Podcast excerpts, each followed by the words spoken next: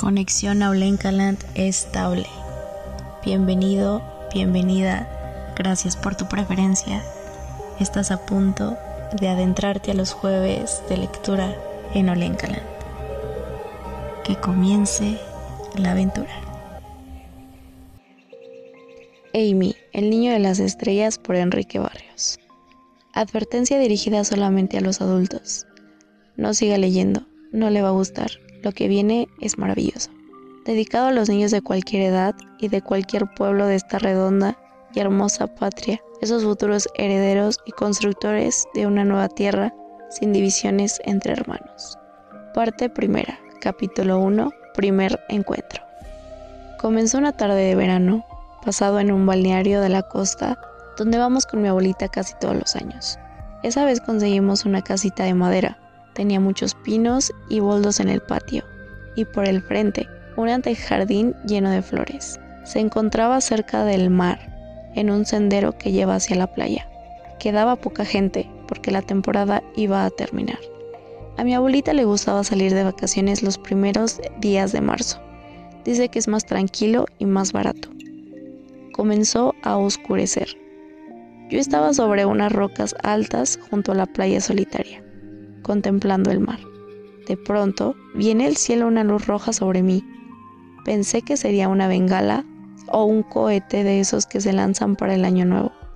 Venía descendiendo, cambiando de colores y arrojando chispas. Cuando estuvo más bajo comprendí que no era una bengala ni un cohete, porque al agrandarse llegó a tener el tamaño de una avioneta o mayor aún. Cayó al mar a unos 50 metros de la orilla, frente a mí, sin emitir sonido alguno. Creí haber sido testigo de un desastre aéreo, Busqué con la mirada algún paracaidista en el cielo. No había ninguno. Nada perturbaba el silencio y la tranquilidad de la playa. Sentí mucho miedo y quise correr a contarle a mi abuelita, pero esperé un poco para ver si divisaba algo más. Cuando ya me iba, apareció algo blanco flotando en el punto en donde había caído el avión, o lo que fuera. Alguien venía nadando hacia las rocas. Mm, supuse que se trataba del piloto, que se había salvado del accidente. Esperé que se aproximara para intentar ayudarlo. Como nadaba con agilidad, comprendí que no estaba mal herido. Cuando se acercó más, me di cuenta de que se trataba de un niño. Llegó a las rocas y antes de comenzar a subir me miró amistosamente. Pensé que estaba feliz de haberse salvado. La situación no parecía dramática para él. Eso me calmó un poco. Llegó a mi lado, se sacudió el agua del pelo y me sonrió. Entonces me tranquilicé definitivamente. Tenía cara de niño bueno. Vino a sentarse junto a mí, suspiró con resignación y se puso a mirar las estrellas que comenzaban a brillar en el cielo. Parecía más o menos de mi edad, un poco menor y algo más bajito. Vestía un traje blanco como de piloto, hecho de algún material impermeable, ya que no estaba mojado su vestimenta terminaba en un par de botas blancas de gruesas suelas. En el pecho llevaba un emblema color oro, un corazón alado dentro de un círculo. Su cinturón, también dorado, tenía a cada lado una especie de radios portátiles y en el centro una hebilla grande y muy bonita. Me senté junto a él. Pasamos un rato en silencio. Como no hablaba, le pregunté qué le había sucedido. Aterrizaje forzoso, contestó riendo. Era simpático. Tenía un acento bastante extraño.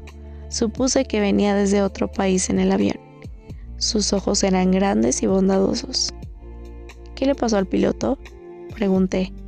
Como él era un niño, pensé que el piloto tendría que ser una persona mayor. Mm, nada. Aquí está, sentado a tu lado, respondió. ¡Ah! Quedé maravillado. Ese niño era un campeón. A mi edad ya manejaba aviones. Supuse que sus padres serían ricos.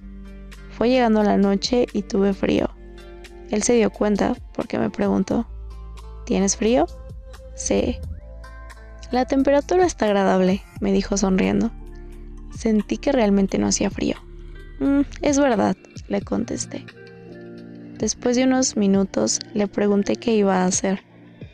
Cumplir con la misión, respondió sin dejar de mirar el cielo. Pensé que estaba frente a un niño importante, no como yo, un simple estudiante en vacaciones. Él tenía una misión, tal vez algo secreto. No me atreví a preguntarle de qué se trataba. Mm, ¿No lamentas haber perdido el avión? No se ha perdido, respondió dejándome sin comprender. ¿No se perdió? ¿No se destruyó entero? Nope. ¿Cómo se puede sacar del agua para repararlo? ¿O no se puede? Oh, sí, se puede sacar del agua. Me observó con simpatía y agregó. ¿Cómo te llamas? Pedro, respondí.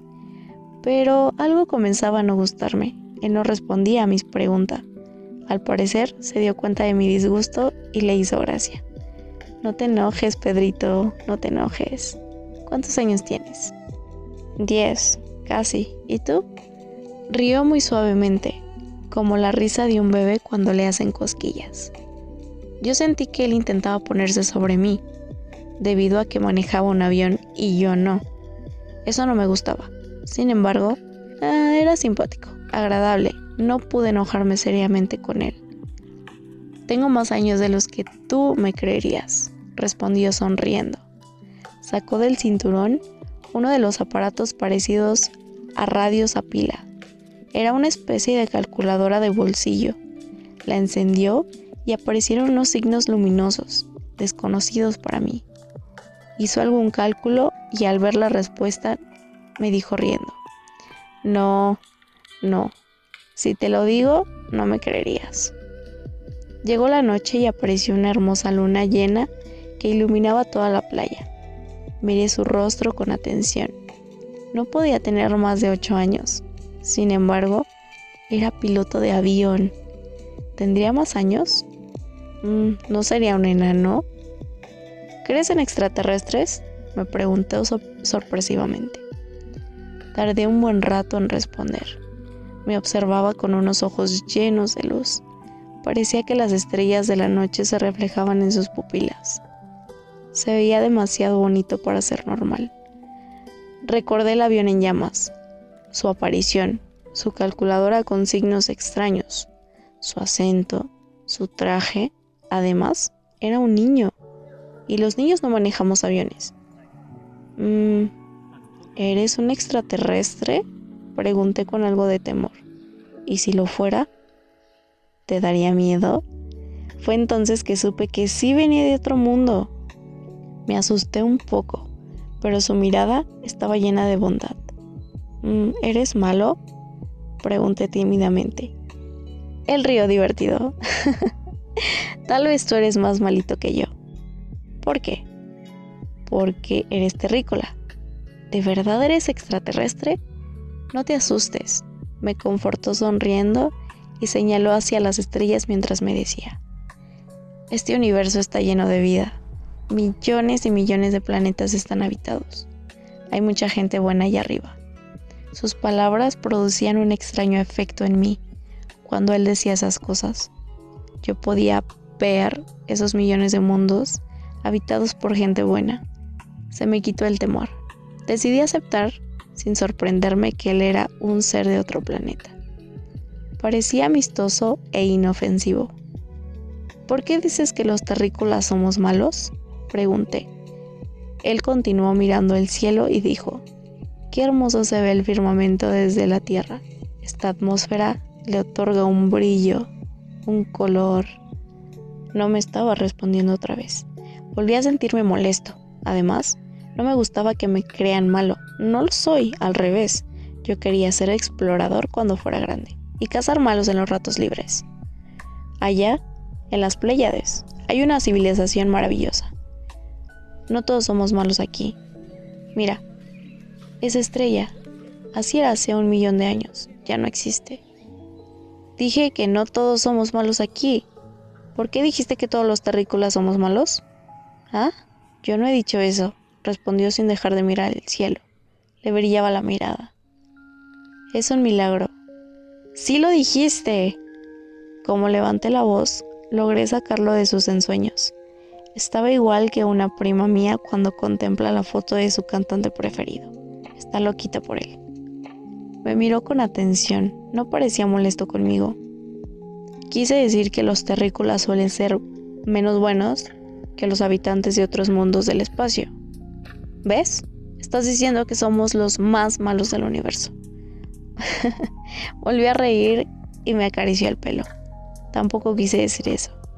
Aquello me gustó menos aún. Retiré la cabeza. Me molesta que me miren como a un tonto, porque soy uno de los primeros de mi clase. Además, iba a cumplir 10 años. Si este planeta es tan malo, ¿qué haces aquí? ¿Te has fijado cómo se refleja la luna en el mar? Continuaba ignorándome y cambiando el tema. ¿Viniste a decirme que me fije en el reflejo de la luna? Tal vez. ¿Te diste cuenta de que estamos flotando en el universo? Cuando me dijo eso, creí comprender la verdad. Ese niño estaba loco, claro. Se creía extraterrestre, por eso hablaba cosas tan extrañas. Quise irme a casa, otra vez me sentí mal. Ahora, por haber creído sus historias fantásticas, había estado tomándome el pelo extraterrestre. Y yo se lo creí. Me dio vergüenza, rabia conmigo mismo y con él. Me dieron ganas de darle un buen golpe en la nariz. ¿Por qué? ¿Es muy fea mi nariz? Quedé paralizado, sentí temor. Me había leído el pensamiento. Lo miré, sonreía victorioso. No quise rendirme. Preferí creer que eso fue una casualidad, una coincidencia entre lo que yo pensé y lo que él dijo. No le demostré sorpresa tal vez fuera verdad, pero tenía que comprobarlo. Tal vez estaba ante un ser de otro mundo, un extraterrestre que podía leer el pensamiento. Decidí hacerle una prueba. ¿Qué estoy pensando ahora? Dije, y me puse a imaginar una torta de cumpleaños. ¿No te basta con las pruebas que ya tienes? Preguntó. Yo no estaba dispuesto a ceder un milímetro. ¿Cuáles pruebas? Estiró las piernas y apoyó los codos sobre la roca. Mira, Pedrito, hay otro tipo de realidades, otros mundos más sutiles, con puertas sutiles para inteligencias sutiles. ¿Qué significa sutiles? ¿Con cuántas velitas? dijo sonriendo. Fue como un golpe al estómago. Me dieron ganas de llorar. Me sentí tonto y torpe. Le pedí que me disculpara pero no se molestó por aquello. No me hizo caso y se puso a reír. Decidí no volver a dudar de él.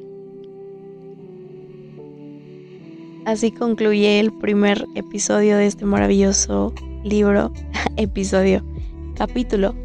primer capítulo llega hasta aquí. Ojalá que lo hayas disfrutado tanto como yo al, al compartirlo, al leerlo en voz alta. Obviamente iré mejorando conforme a la práctica, como todo. Así que pues gracias por tu paciencia y pues nada, ojalá que, que te despierte esta curiosidad sobre los libros. Es un mundo maravilloso. Igual pues si no tienes chance o cualquier cosa, pues bueno, aquí estaré compartiendo algunos de los libros que, que les tengo cariño, que me han aportado bastante en mi experiencia humana. Entonces, pues sí, Muchas gracias por llegar hasta aquí. Nos vemos el próximo jueves para leerte el capítulo 2. Y muchas gracias.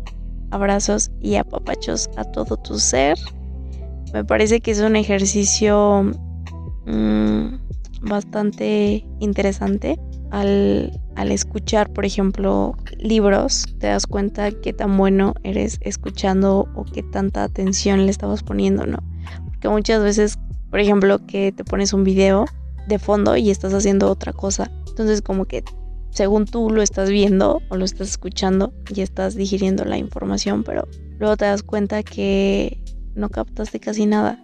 Y eso es, bueno, cuando empecé a escuchar audiolibros me di cuenta de eso, que necesitaba ponerle atención y, me di cuenta que tan buena era realmente escuchando, o sea, realmente cómo estaba procesando la información, cómo la estaba digiriendo.